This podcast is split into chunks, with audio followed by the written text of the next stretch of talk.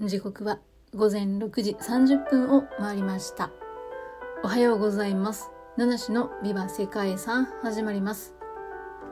この配信は毎日一つの世界遺産とその世界遺産からイメージする世界遺産言葉を私七種が勝手に紹介しております。はい今日は11月12日ですね。今日はアゼルバイジャンの憲法記念日だそうです。アゼルバイジャン共和国の憲法記念日だそうですね。1995年のこの日、旧ソ連のアゼルバイジャンで憲法が採択された。そんな日なのだそうです。はい。ね、アゼルバイジャンって、えー、なんかどうですかねあんまりこう馴染みはないなと思うんですけど、えー、最近なんかあったかな？アゼルバイジャン、アゼルバイジャン。最近あんまり聞いてないですかね。なんか以前よくこのアゼルバイジャンっていう、うーん、国の名前を聞いたような気がしたんですけど、それが何か、いまいち思い出せない。えー、なんだったっけな。首都はバクー。うん、なんかバクーって聞いた気がしますね。はい。ちょっとこれ悩みの、悩みに時間を使うとね、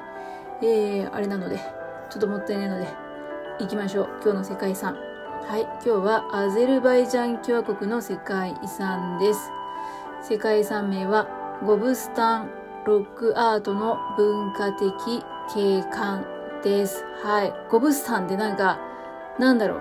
こう、えー、アニメの敵からの名前みたいな、怪人の名前みたいな、なんかそんなイメージがするのは私だけでしょうか。はい。そしてここにあるのは、ロックアートですね。岩絵があります。えカスピ海の西岸のこの場所で1930年に巨石に掘られた岩絵が発見されました。そしてその後本格的な調査が行われたということだそうです。東ヨーロッパと西アジアの交差点に位置するアゼルバイジャン中部の反砂漠地帯に位置するゴブスタンは岩絵の宝庫なのだそうです。アゼルバイジャンはイランの北に位置して、トルコに対しては東側に位置しています。黒海とカスピ海のちょうど間に挟まれた、そんな立地ですね。現在はですね、著しい都市開発が進められて、第2のドバイと呼ばれるほどですね、裕福な都市の雰囲気が漂う、そんな、国というか、うんまあ、街に街づくりが行われておりまして、アゼルバイジャンの首都バクーの中心から40マイルに、えー、40マイル南西にある40マイルってことは何キロでしたっけ？ここちゃんと変換しとかないといけないですね。えー、80キロぐらいですか、えー、ゴブスタンという町に戦死時代の文化や戦死時代の様子を現代に伝える遺跡が残されているということですね。ゴブスタンは反砂漠地帯で地殻変動と侵食作用によって長い年月をかけて渓谷が形成された荒涼とした土地が広がるそんな場所なのだそうです。この地に残されていたのは古代の彫刻物群であったり火山デイ火山でアゼルバイジャンはそれらを守るためにゴブスタン国立保護区として国指定の史跡に制定したそうです。考古学的な記念碑などが多く残っているゴブスタン国立保護区には数多くのロックアートが存在していて太古の人類や動物、戦いや宗教的な武闘、闘牛、そして武装した小ぎ手が乗っている小舟、槍を携えた戦士、ラクダの対象、太陽や星などですね、すごいバラエティに富んだ多彩なロックアートが描かれ残されているそうです。はい。なんかこれだけ聞いても結構どうなんだろう。長い時代かけて書かれたのかなっていうイメージなんですけれども、ゴブスタンのロックアートが発見されたのは1930年代のことです。石切り職人たちが偶然見つけたんだそうですね。ノルウェーの有名な人類学者であり、海洋生物学者、探検家でもあるトール・ヘイエルダールという方が1961年から2002年ですね。亡くなるまでの間、何度もアゼルバイジャンを訪れて、彼のプロジェクトの一環として、このゴブスタン国立保護区の研究を行ったそうです。そっか。すごいですね。40年かけて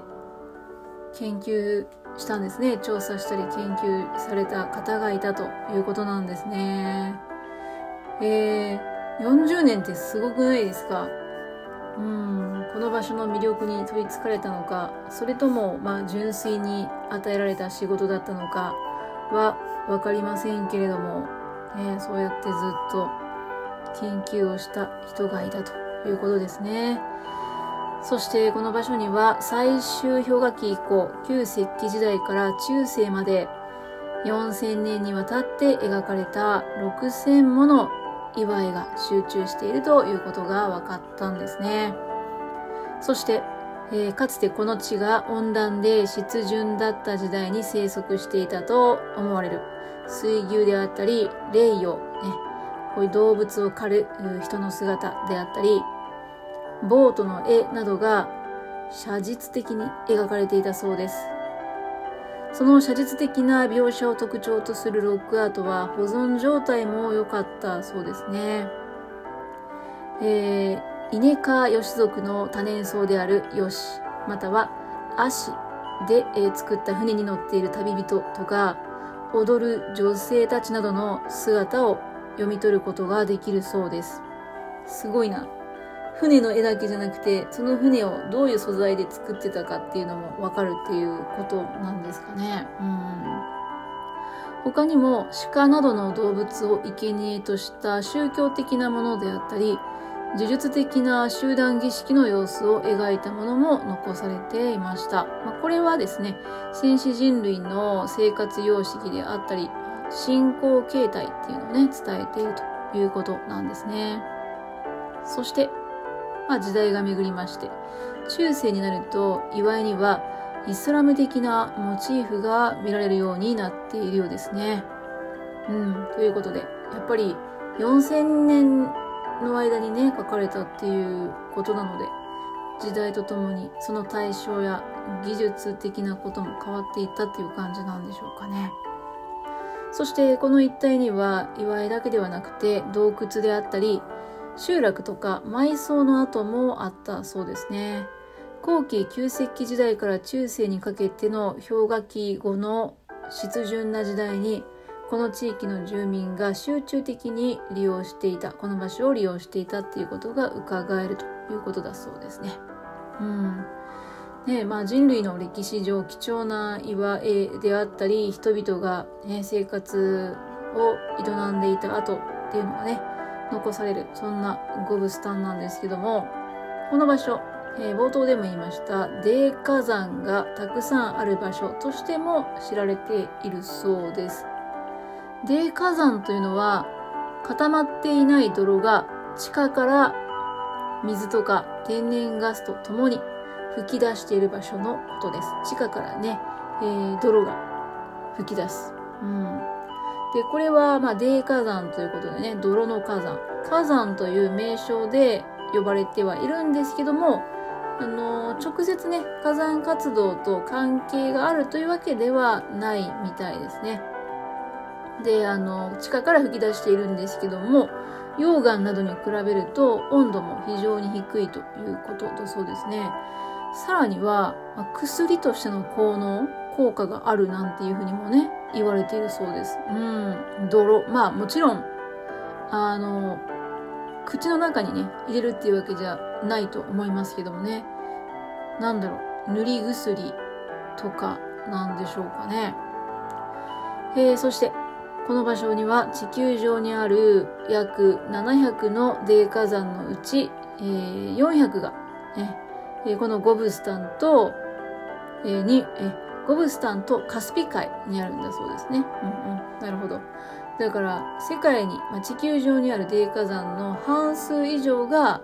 えー、このゴブスタンと、まあ、お隣ですか？カスピ海にあるということだそうです。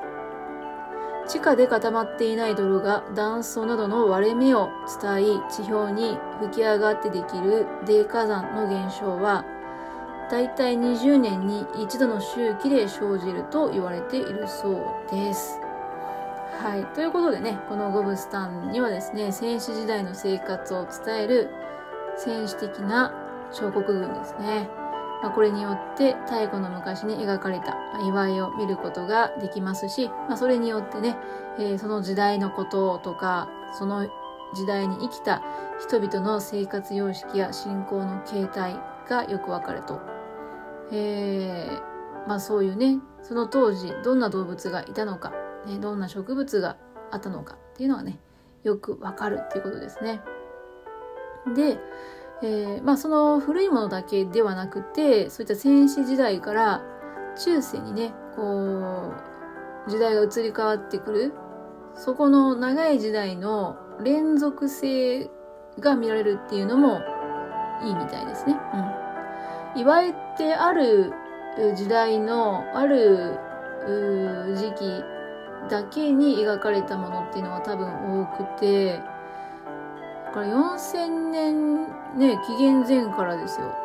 もう紀元前っていうかもうもっともっと昔の太古から、その中世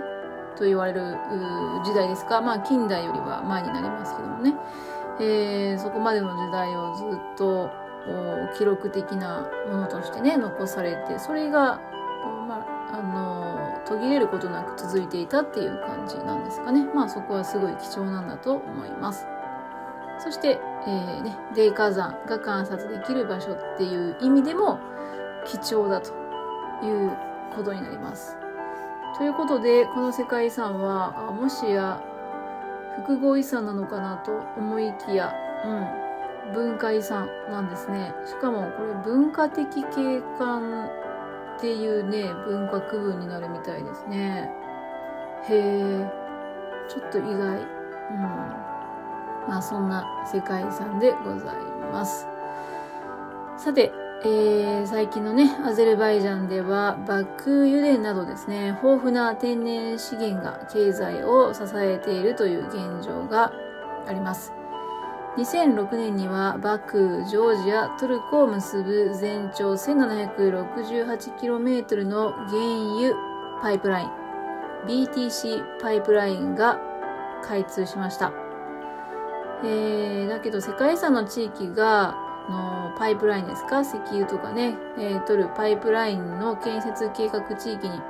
えー、入ったりとかするんで、世界遺産としては、もう潜在的な課題っていうのがね、ここにあるよっていう、まあそういう面もあるみたいですね。うん。なかなかこれは難しい問題でございます。はい。ね。まあ難しいというね、一言で片付けるのには全く何の意味もないんですけれどもね。うん、近代化っていうかね、人々の生活の、まあ、利便であったりね。うん。まあ、そういうものとね、こう遺跡を残していくっていうものは、やっぱり、あの、頭を悩ませるとこだろうなと思います。はい。ということで本日はアゼルバイジャン共和国にありますゴブスタンロックアートの文化的景観をご紹介しました。えー、世界遺産言葉は多角的に捉えるという世界遺産言葉にしてますね。うん、多角的に捉える。まあ、あのー、この世界遺産にはね、いろんな価値があるのでね、おそらく複数のね視点によってね、えー、その価値を見ることができるのかなっていうまあそんなイメージなんですかねいろんな方向から物事が見えてくるそんな世界遺産ですね、まあ、最後のその油田の開発の話なんかもねここに入ってくるかなと思いますまあ、多角的な目を持って多角的に捉える。うん。まあ、こういうのって大事なんだろうなと思います。一つの方向からね、ただ、かたくなに遺跡を守るだけを語るのではなくてね、まあ、いろんな視点からね、うん、選択をしていかないといけないんだろうなと思います。人類の課題なのではないでしょうか。はい、ということで本日も最後までお聴きいただきましてありがとうございます。では皆様素敵な一日をお過ごしください。ナナシでした。